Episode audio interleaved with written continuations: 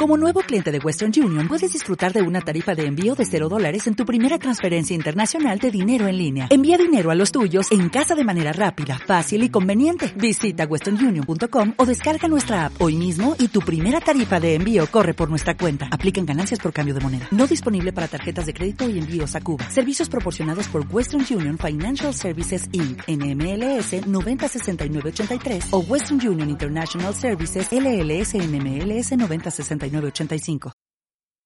Bienvenido a Consultor IT. Un podcast dedicado a los amantes de la tecnología que quieren seguir aprendiendo de Internet. En cada episodio aprenderás un poco más de temas como la programación, la inteligencia artificial o cómo hacer comercializable tu plataforma online. Contigo, Luis Peris. Muy buenos días, bienvenidas y bienvenidos un día más, un podcast más a Consultor IT.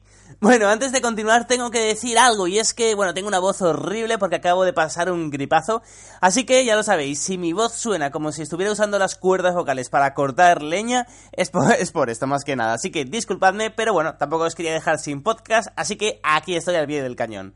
Dicho esto, tenemos delante un podcast que va a ser súper interesante porque se sale del guion. ¿Por qué digo esto? Porque, bueno, Consultora IT, lógicamente, eh, es un podcast de tecnología. Pero, ¿qué pasa cuando un programador desarrolla una plataforma y la tiene que lanzar? Seamos realistas, los programadores somos muy buenos programadores, pero no tenemos ni idea ni de business plan ni de marketing, la mayoría de nosotros.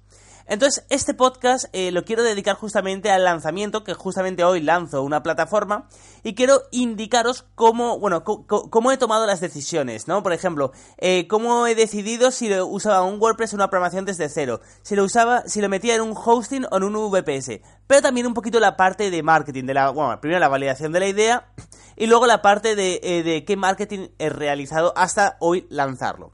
Así que, vamos a ello. Primero, eh, la idea o, la plataforma que, lanzo hoy no es mía, de hecho yo tengo una participación, eh, me asocié con un psicólogo, esto ya lo comenté en el podcast número, si no recuerdo mal, 89, eh, que bueno, en el 89 trataba sobre cómo montar un membership site en WordPress. Bueno, pues aquí ya, ahí ya lo comenté que me asocié con un psicólogo para desarrollar una plataforma tipo boluda.com de cursos, pero en este caso solo de psicología, de psicología práctica o psicología personal para conocerte mejor, etcétera. Claro, él se encargaba de la parte de realizar los cursos y yo de la plataforma y la parte del marketing. Eh, yo a este psicólogo le conocí porque fue mi primer cliente cuando yo me mudé a Cataluña a vivir. Él ronda los 50 años y tiene decenas de diplomas de diferentes, bueno, de diferentes másters que ha hecho y sigue haciendo a una su edad como psicólogo, siempre se está renovando. Y es que además tiene una comunidad de 180.000 seguidores en Facebook. Entonces, claro, bueno, supuestamente un buen psicólogo con 180.000 seguidores que no estaba monetizando todo esto, hablamos y dijimos, oye, pues vamos a lanzar eh, una plataforma. Pero antes de lanzar ninguna plataforma, aquí esto es súper, súper importante. Esto es una cagada que hacemos muchos programadores. Yo lo he cometido durante años, es lanzarte sin validar el mercado. Así que antes de lanzarnos a realizar ninguna plataforma, decidimos validar el mercado. ¿Cómo lo hicimos? Pues bueno, primero mandamos un formulario a toda esta gente, eh, a la plataforma de, bueno, a la fanpage que tiene 180.000 seguidores, pero esto es súper importante. Lo dejamos muy poco tiempo. Es decir, movimos muy poco el formulario para que eh, lo viera poca gente, para no hacer muchas ilusiones y que luego no se hiciera nada, ¿no? Entonces, eh, este, el primer formulario que mandamos, simplemente le preguntábamos si les interesaba una plataforma donde hubieran cursos de psicología práctica para conocerse eh, mejor uno mismo y cuánto estarían dispuestos a pagar. Pues bueno, 38 personas respondieron y 32 dijeron que estaban interesados y que pagarían más de 10 euros. Perfecto. Aquí ya fue, bueno, fue una muestra muy pequeña, 38 no son nada, pero con algo se comienza. Así que lanzamos un segundo formulario. dijimos, vale, ahora os interesa, eh, pero ¿qué cursos queréis? Y esto es muy importante porque este formulario lo dejamos más tiempo en la, en la fanpage. Y aquí respondieron 296 eh, personas. ¿Vale? Y de esas 296 personas, 153 dijeron, eh, o sea, dejaron el email para que les contactáramos cuando se lanzara. Así que fijaros, para validar la idea, primero lanzamos un pequeño formulario diciendo cuánto estarían dispuestos a pagar y luego cuando ya vimos que podríamos empezar a lanzarlo, lanzamos un segundo diciendo, vale, ahora que ya sabemos que lo queréis, eh, ¿con qué cursos queréis que comencemos? ¿Vale? Aquí ya tenemos entonces la idea validada. Pero claro, ¿cómo nos íbamos a dividir el trabajo? Porque él es psicólogo y yo soy programador. ¿Cómo lo íbamos a hacer? Fácil. Él tenía una comunidad grande de 180.000 seguidores y él es psicólogo, así que él se iba a encargar de los cursos. Yo por mi parte me voy a encargar y bueno, y me encargué de la parte de la programación y de la planificación de la plataforma y del marketing, ¿vale? Aquí es algo, hay una parte importante. Yo sé, lógicamente, eh, algo de marketing sé, pero hay muchas cosas que seguramente yo no llegaré. Entonces, ¿qué es lo que hago aquí? Coger a los mejores. Intento siempre coger, eh, bueno, pues a, lógicamente, o gracias a Dios, mejor dicho, estoy bien relacionado y conozco a muy bueno, a muy buenos profesionales del marketing. Así que si hay algo en lo que yo no llegue, simplemente pues lo subcontrato a estas personas y ya está. Pero la mayoría espero por lo menos poderlo seguir haciendo yo. Y así además aprendo también, que me interesa muchísimo. Así que nada, ya teníamos la idea validada y cómo íbamos a dividir el trabajo él se iba a encargar de la parte de realizar los cursos, mientras yo me iba a encargar, lógicamente, de la parte de la programación, pero también del marketing. Así que nada, hablemos de la programación que aquí eh, se pone muy, muy interesante. Para ello, eso sí, os voy a recomendar que escuchéis, si no lo habéis escuchado, el podcast 89, que, que bueno, que simplemente comento cómo programar un membership site. Porque aquí comento también un poquito eh, más detalladamente cómo lo hice. Pero a tener en cuenta, lo hice con WordPress, por algo muy básico, y es que me salía mucho más barato eh, desarrollarlo en WordPress que desde cero. ¿Por qué? Muy sencillo, si lo desarrollo con WordPress, y esto es súper importante, eh, lo haré, a lo mejor, imaginaros, en 10 horas, fueron muchas más horas, pero pongamos 10 horas, y desde cero a lo mejor son 200 horas. Claro, si yo saco el coste por hora eh, de mi tiempo, pues eh, si a lo mejor yo lo cobro a 50 euros la hora, pues me sale más barato desarrollarlo con WordPress que desde cero. Y luego si la plataforma crece, si facturamos 100.000 euros al mes, pues ya entonces ya nos preocuparemos de pasarlo desde cero. Pero ahora para validarlo, para ver que todo va bien, WordPress de sobra. En cuanto al diseño, pues bueno, usamos Genesis más, eh, bueno, lógicamente Genesis, el, el theme padre, pero para el hijo usamos un Digital Pro súper dopado y súper modificado. Hicimos, eh, basándonos en el Digital Pro, eh, que es un theme para Genesis, eh, lo modificamos totalmente para crear una versión nuestra con el sistema Grid. El sistema Grid es eso que aparece en muchas plataformas de cursos, que aparece en cuatro columnas con los cursos en filas. Luego además, en la parte de los plugins, esto es muy importante, eh, añadí Yoast, eh, el típico plugin para el SEO, súper importante, y luego el Resting Content Pro, ¿vale? También muy importante para la parte de la membresía. Además, eh, y esto es muy importante porque luego comentaré el por qué, añadí únicamente Stripe, ¿vale? Como pasarela de pago.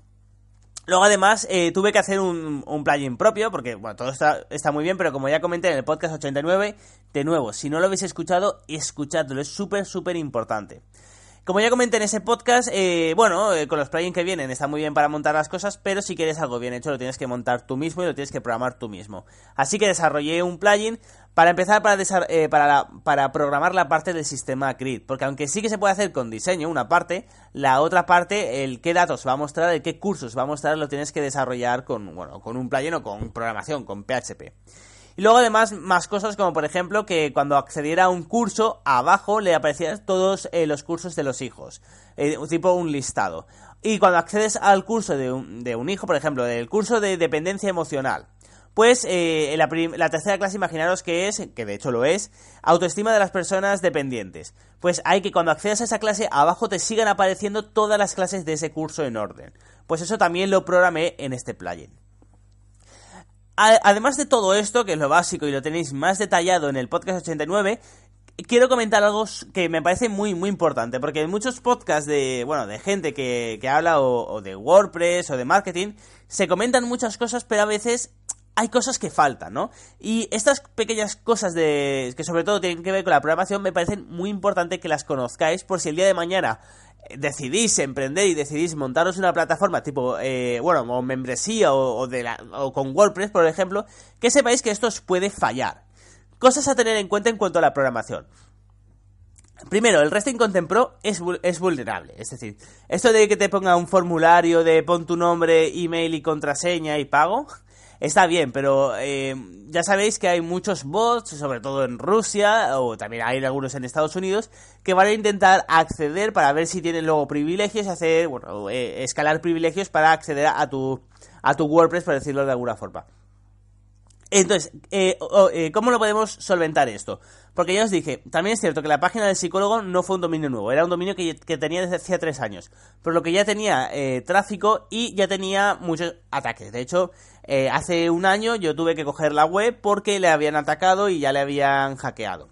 Entonces, eh, muy importante, ¿cómo podemos pararlo de una forma súper simple? Poner un CAPTCHA. Es decir, en el Resting Content por defecto, simplemente os aparecerá el formulario para crear una nueva cuenta sin CAPTCHA. Esto es un problema porque se van a intentar eh, miles de ataques cuando la web sea conocida. De, nuevo, no son ataques de personas, no son ataques dirigidos que se llaman, que es en plan, este, este tío me cae mal o quiero hackear esta web, sino que, por si no lo sabéis, con Google hay unos Google Hacks que dependiendo eh, qué palabras pongas en Google, con qué comandos, eh, te sacan todas las versiones de WordPress a lo mejor vulnerables, o todas las versiones que usan el Resting Content Pro en, un WordPress, y te saca todos los dominios. Esto se puede hacer con Google, y esto, bueno, estos bots lo hacen.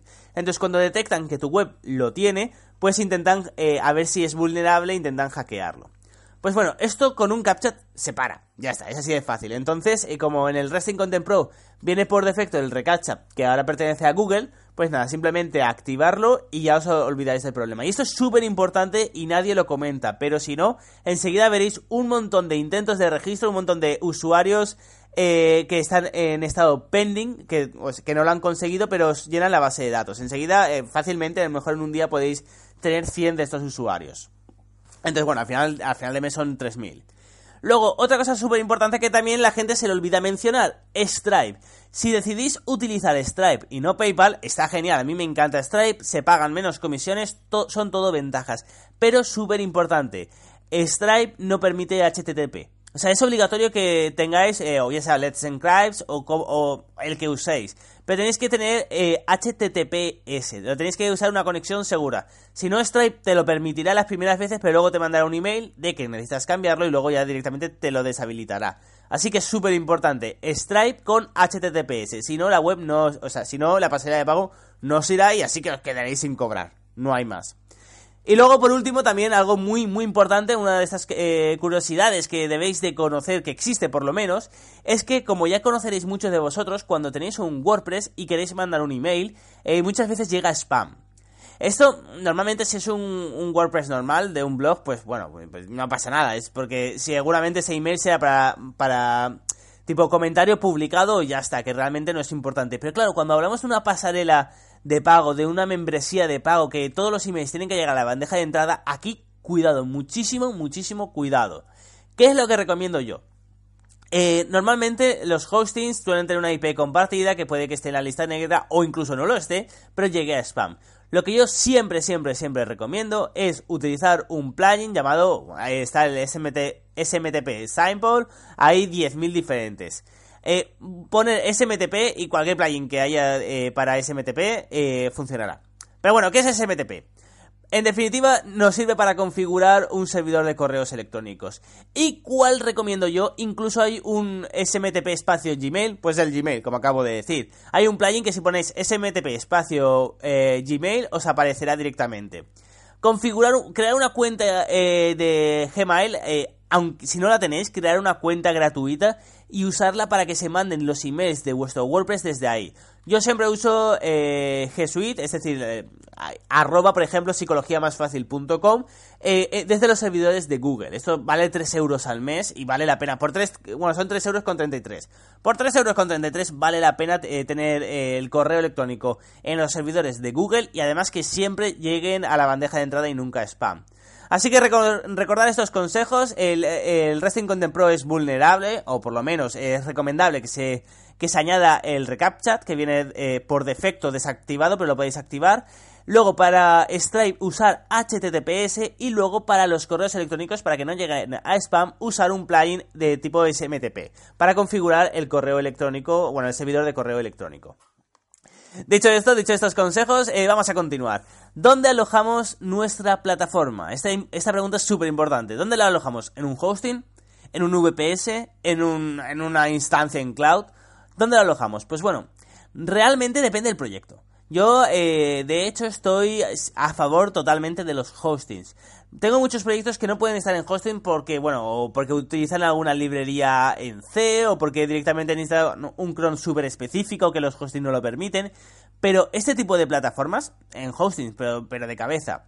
De hecho, si lo pensamos, la evolución de, de Internet o de los alojamientos web ha sido hosting, luego se puso de moda los VPS, luego las instancias en cloud, conocido como cloud computing, y ahora lo último que se está poniendo de moda es como el performance, que son como instancias que ofrecen, por ejemplo, eh, Microsoft Azure lo, ofrece, IBM lo ofrece, y son como instancias en cloud, como si fueran un, un VPS, pero hostings. Es decir, en resumen es, son hostings, eh, pero super dopados, que te dan un montón de disco duro, un montón de procesadores y un montón de memoria RAM.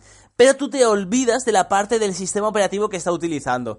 Te olvidas del de el tema de la seguridad, te olvidas del tema de las bases de datos. Y esto ahora es, digamos, eh, la evolución de las instancias en muchas ocasiones. De nuevo, muchas veces no lo podremos utilizar por, eh, por, nuestro propio proyecto porque usará librerías que no se usan en los hostings. O sea, o lenguajes de programación que no están en los hostings.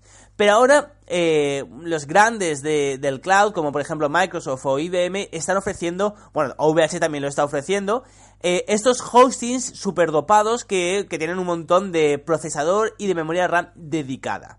¿Vale? Así que yo aquí de cabeza, un hosting normal para este proyecto y cuando crezca pues ya nos preocuparemos de migrarlo. Pero en un hosting normal fácilmente podemos estar facturando 10.000 euros al mes. Así que no es un problema para este proyecto.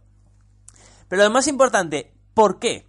A mí hay dos cosas eh, que me importan muchísimo y esto tenéis que valorarlo. ¿Qué es lo que realmente os importa de vuestro proyecto para decidir si está en un hosting, un VPS o dónde está?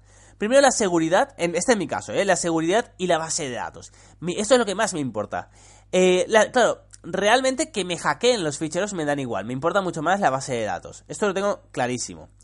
Pero en el tema de la seguridad, ¿qué es más seguro? ¿Un hosting o un VPS? Un VPS me tengo que encargar yo de las actualizaciones, del sistema operativo, de, eh, de, todo, o sea, de todo lo que pueda pasar me tengo que encargar yo. Mientras que un hosting se encargan los trabajadores del data center. Yo tengo que dormir. En cambio, los, eh, en el data center hay gente que está también por la noche, hay diferentes turnos y son expertos en seguridad. Entonces, en principio, un hosting siempre va a ser mucho más seguro que un VPS gestionado por nosotros. ¿Vale? Entonces, por la parte de la seguridad, el hosting es más seguro. Ahora bien, Luego tenemos, eh, a ver, que eh, de nuevo, esto es eh, en principio. Luego hay también, dependiendo para qué cosas, si la IP está en la lista negra, etcétera. Pero en temas de seguridad, de que se pueda acceder al servidor, es más seguro un hosting. Un hosting, lógicamente, que sea un hosting de confianza. No estoy hablando de Seret o que, que, es horrible, sino un hosting de confianza. siempre va a ser más seguro que si lo hacemos nosotros. Y luego está el tema de los backups. En un VPS o en una instancia en cloud no podemos hacer un backup fácilmente. Fácilmente no se puede hacer. Habrá el típico listo que diga, bueno, sí, podemos hacer un script en shell que luego lo guarde en Dropbox, la base de datos con una exportación de este tipo. Eso no es fácil. Es decir, eh, backups que no tengamos que hacer nada y que se hagan diariamente eh, no se puede hacer ni en un VPS eh, ni en cloud. Por algo muy simple, porque claro, ¿dónde vamos a guardar los backups? Pues lo guardaríamos en el mismo VPS. Si se nos estropea el VPS, si se nos, eh, si nos lo hackean y nos lo borran todo, perdemos todo. Así que lo mejor es el hosting. El hosting eh, lo hace de forma diaria y si es un buen hosting lo replicará en tres data centers, como es el caso eh, de, creo que SiteGround lo hacía así y OVH seguro. Y nos olvidamos de todo, ¿vale? Entonces, por temas de seguridad y por temas de backups, un hosting y para este proyecto que no le hace falta más ni, ni ficheros cron ni nada, de sobra. Así que ya lo sabéis, al final lo tengo alojado en un hosting. En este caso, por si os interesa, psicologiamasfacil.com, que es la web, está alojada en eh, SiteGround. Más que nada porque, bueno, ya lo tenía alojado ahí, que, le, que se lo recomendé yo, porque como tiene, como empezó él, con la, la web era suya, eh, SiteGround siempre, a mí me gusta más OVH, pero SiteGround sí que es cierto que tiene un soporte telefónico muy bueno, que no tiene OVH, eh, por eso es un poquito más caro también. Entonces, eh, seguimos ahí y ya está.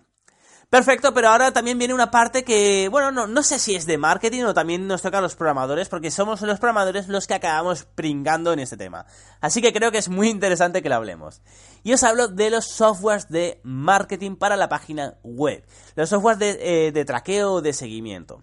Y digo que los programadores somos los que acabamos pringando porque cuando si esto lo externalizas a una empresa de marketing o se encarga alguien de marketing, eh, siempre es el programador el que lo va a tener que implementar. Así que es interesante eh, que lo hablemos. Para empezar, yo he usado tres, eh, tres herramientas de marketing de, para seguir todas las conversiones, para seguir lo que hacen los usuarios y para seguir todo, para saber lo que pasa en la web. Lo primero eh, la primera, que es la que menos me gusta, es Google Analytics. Y esta, está, esa la he puesto por tener, más que nada, porque realmente ni, la visualizo, porque hay otras que me parecen mejor, que son las que vamos a ver. A ver, de nuevo, que sí, una vez al mes seguramente veré Google Analytics a ver qué tal va. Pero la segunda, o sea, he puesto, eh, hablando de todo eso de Google Analytics, lo que, lo que hay que hacer simplemente es coger el código JavaScript que te da y lo metes en la web y ya está. En mi caso yo lo he puesto mediante Genesis, en la parte que Genesis no lo permite, meter código directamente, pues lo he puesto ahí y ya está. Google Analytics, de nuevo, es el que menos me importa. ¿Por qué? Porque hay otro que, eh, que, la gente no lo comenta, pero es brutal. Y la gente de marketing debería de, bueno, de, de nombrarlo más y recomendarlo más porque es muy, muy bueno. Y os estoy hablando de Facebook Analytics. Facebook Analytics es como Google Analytics, pero súper dopado. ¿Por qué? Porque puede identificar cada persona que accede a nuestra web y, eh, y bueno, y claro, lógicamente Facebook, si esa persona está eh, logueada en Facebook, te va a decir qué edad tiene, de qué país es, eh, cuántas veces caga, o sea, los gustos que tiene. Es súper, súper interesante. Entonces, Facebook Analytics, mucha gente ni lo conoce, no es Facebook, no es Facebook Ads directamente, sino que es facebook.com barra analytics. Ahí tenéis que crear un pixel de Facebook que ponéis en vuestra página web. Y personalmente es mil veces mejor que, eh, Google Analytics. Por, toda esta información que tiene Facebook que no tiene Google. Entonces, eh, ¿qué pasa? Pues bueno, cuando la gente entra a tu web, enseguida Facebook Analytics te dice, oye, y te dice tal cual, tu buyer persona es, eh, en el caso del psicólogo, mujeres entre 35 y 45 años de edad, que, por ejemplo, sean de Latinoamérica y que estén solteras. Un ejemplo, ¿vale? Pues eh, te lo dice así, te, da un montón de datos. Y esto es súper, súper poderoso para saber a quién te estás dirigiendo. Además, te da, lógicamente, eh, muchos datos en cuanto a edades y en cuanto a sexos, en cuanto a localidad, te, eh, te da muchísimos datos. Pero es que además puedes hacer campañas de marketing. Puedes decir, vale, todas las personas que hayan visitado mi página web eh, y que hayan estado a lo mejor más de 30 segundos, quiero que le muestres esta publicidad si no han comprado. Por ejemplo, eh, tengo un buen amigo que es experto en Facebook, en Facebook Ads y en Facebook Analytics, así que si queréis que le entreviste un día en este podcast, me lo dejáis comentarios en iBox o me mandáis un email desde el, bueno, luisperis.com barra contacto y le traigo y que nos comente todas las ventajas de Facebook Analytics. Pero bueno, para este proyecto, importante, eh, os registréis en Facebook, eh, creáis un pixel y metéis el código, lo metéis, que es como el código de Google Analytics, lo metéis en vuestra web. Por último he añadido Hotjar. Hotjar me encanta, es una pasada. Eh, simplemente nos sirve para grabar todo lo que hace el usuario. Luego lo podéis descargar en vídeos tipo MP4 para que lo entendáis. Eh, o verlo normalmente desde la página web de hotjar.com. Y simplemente graba, o sea, cuando alguien entra a la web, empieza a grabarle la pantalla sin que el usuario se entere de nada. Es totalmente transparente para él. Y, y luego tienes un, bueno, un listado de últimas 100 personas que han entrado. Y puedes ver cómo interactúan con la web, para ver si hacen clic donde no deben, etcétera. También tiene, eh, Hotjar también tiene mapas de calor, que está muy, muy interesante. Que tú le indicas, por ejemplo, quiero que me hagas un mapa de calor de la home. Y lo que te hace es eh, por dónde la gente mueve más el ratón o dónde hace eh, clic la gente más, por decirlo de alguna forma. Así, y esto es muy interesante porque luego te das cuenta que hace clics en imágenes que no, que no tienen enlaces. Entonces esto es súper interesante. Por último, también Hotjar te permite, al igual que Facebook y Google, eh, túneles de conversión que a mí me parece súper fácil de hacer con Hotjar. Yo, por ejemplo, he configurado eh, un túnel de conversión que es cuando el usuario entra en cualquier página, ¿vale? Dentro del dominio Psicología Más Fácil, eh, ese es el primer, eh, el primer paso. El segundo paso es cuando va a la página de registro. Y el tercer paso es cuando va a la Thanks Page. Entonces, ¿qué pasa? Que luego tienes el túnel que ves que el 100% de los usuarios van a cualquier página, luego a lo mejor el 20% van a la página de registro y luego a lo mejor el 1% va a la thanks page. Es decir, que ha convertido. Pues esto te lo permite Hotjar. Y como ya lo sabéis, como programadores somos quien tenemos que pringar en la implementación de los códigos, que son, todos muy similares, eh, en la página web. Así que nada, eh, dicho todo esto, ya con todo esto implementado, quedan los preparativos para lanzar la, eh, lanzar, bueno, sí, la plataforma, ¿no?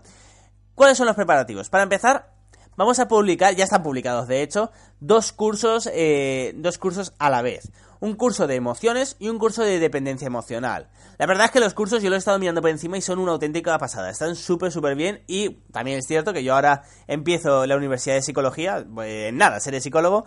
Eh, eh, me parecen súper interesantes y los recomiendo a todo el mundo que los haga. Hemos, hemos, empezado con tres clases al final. Tres clases del curso de emociones y tres clases del curso de dependencia emocional. Y cada semana lanzamos eh, dos clases. Una clase del curso de emociones y una clase de dependencia emocional. Pero por lo menos que vean que hay ya dos cursos y que hay tres clases de cada uno. Luego además eh, hemos preparado, esto es muy importante, recordad que teníamos 160 emails aproximadamente. Pues hemos preparado un email para mandárselos. Pero atención, eh, bueno, lo dejo ahí. Hemos preparado el texto para los emails. No voy a adelantar nada, ahora os lo diré. Y por último, en los preparativos... disculpa que me muero. Por último, en los preparativos hemos grabado, bueno, el psicólogo ha grabado un vídeo con la webcam eh, presentando la plataforma para la fanpage con 180.000 seguidores. Ahora bien, Ahora viene lo interesante. Día cero, hoy, viernes. ¿Cómo lanzamos la plataforma? Pues bueno, para empezar, eh, y esto eh, ya lo he hecho, eh, de hecho lo he hecho, yo porque quería así hacer también un poquito de test, de test AB.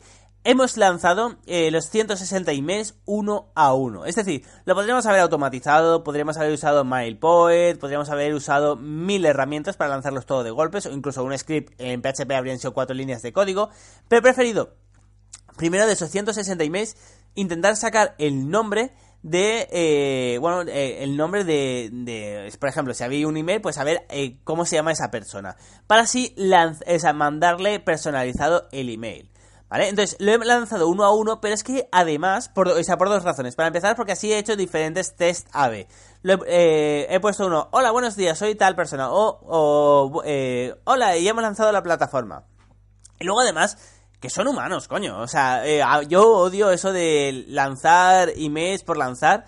Yo entiendo que una newsletter, pues no lo puedes lanzar todas las semanas uno a uno. Pero algo de un lanzamiento de una plataforma, ya que la persona ha confiado en ti antes de que se lance la plataforma, yo soy de, de darle las gracias por haber dado el email, por lo menos, aunque luego no se registre, y decirle que ahí está y que estamos para cualquier cosa. Entonces, eh, yo por ejemplo voy a lanzar mi, eh, mi membership site en, cosa de un mes, y todos los que estéis registrando, eh, o sea, todos los que estéis dejando el email, os escribiré, ya lo, ya lo sabéis, os escribiré personalmente uno a uno, y ya está.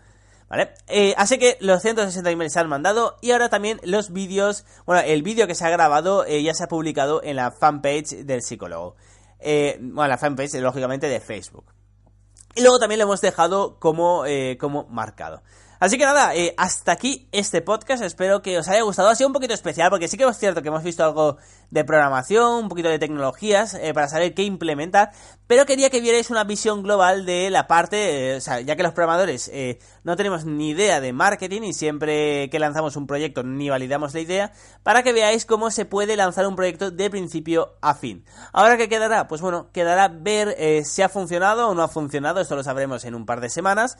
y si no, ha funcionado no pasa nada, simplemente eh, miramos el por qué, lo analizamos y hacemos otra estrategia de marketing y ya está, aquí no pasa nada. Eh, ya lo sabéis, eh, la plataforma está súper interesante, voy a hacer un poquito de publicidad, es psicologiamasfacil.com y es, son cursos de psicología, de psicología, bueno, psicología, de psicología personal para conocerse a uno mejor. La verdad es que ahora eh, está a 10 euros, a 10 euros mes, pero el precio va a subir a 20 euros mes cuando lleguemos a un mínimo de usuarios. Por algo muy interesante, o sea, por algo que realmente me parece bastante interesante. Y es que 10 euros al mes es muy poco dinero para cursos que están muy, muy, muy bien preparados por un psicólogo que realmente se lo está currando muchísimo. Así que ahora, lo, como ya lo sabéis, esto es marketing al fin y al cabo, la gente que se registra 10 euros cuando se suba, eh, pues eh, seguirá pagando 10 euros al mes. Se subirá a 20 euros al mes. Por otra parte, ya lo sabéis que yo voy a lanzar mi membership site en luisperis.com dentro de nada. En principio va a ser el 15 de marzo, si no lo retraso. Y eh, no van a ser cursos de programación, esto lo quiero dejar muy claro, van a ser cursos de tecnología y van a estar súper chulos. Van a ser clases de tecnología, por ejemplo, qué es, el, qué es el Bitcoin, qué es el blockchain, pero explicado muy bien. De hecho, me estoy, me estoy estudiando ahora un tostón de libro de 300 páginas para, únicamente de blockchain para hacer esto, justamente estas clases. Van a, van a ser clases súper pulidas, súper, súper curradas en las que cada semana vais a aprender un montón de tecnología. De nuevo, no va a ser programación, no van a ser cursos de programación, van a ser clases de, tecnología y quiero que cada semana aprendáis un montón en estas clases. Y como he dicho, eh, os escribiré personalmente a la gente que, os suscribáis, eh, que, o sea, que dejéis el email y podéis dejar el email en luisperis.com barra secreto. Y os prometo que a las personas que eh, que dejéis el email en luisperis.com barra secreto, os mandaré un descuento, os mandaré algo por haber estado ahí antes de que lance la plataforma. Eh, y también haré esto, lanzaré un precio al principio a, a estas personas que se hayan suscrito, os lanzaré un precio y luego lo subiré. Así que nada, ya lo sabéis, luisperis.com barra secreto. Ahí podéis dejar el email para que cuando salga la plataforma os mande un único email, luego lo borraré, diciendo, oye, ya ha salido la plataforma, toma este descuento, muchísimas gracias por confiar eh, en mí. Y nada, hasta aquí todo. ya, no os quiero, ya no os quiero robar más tiempo, que me estoy quedando sin voz. Así que muchísimas gracias por estar aquí. Un día más, un podcast más. Recordad la URL, luisperis.com barra secreto.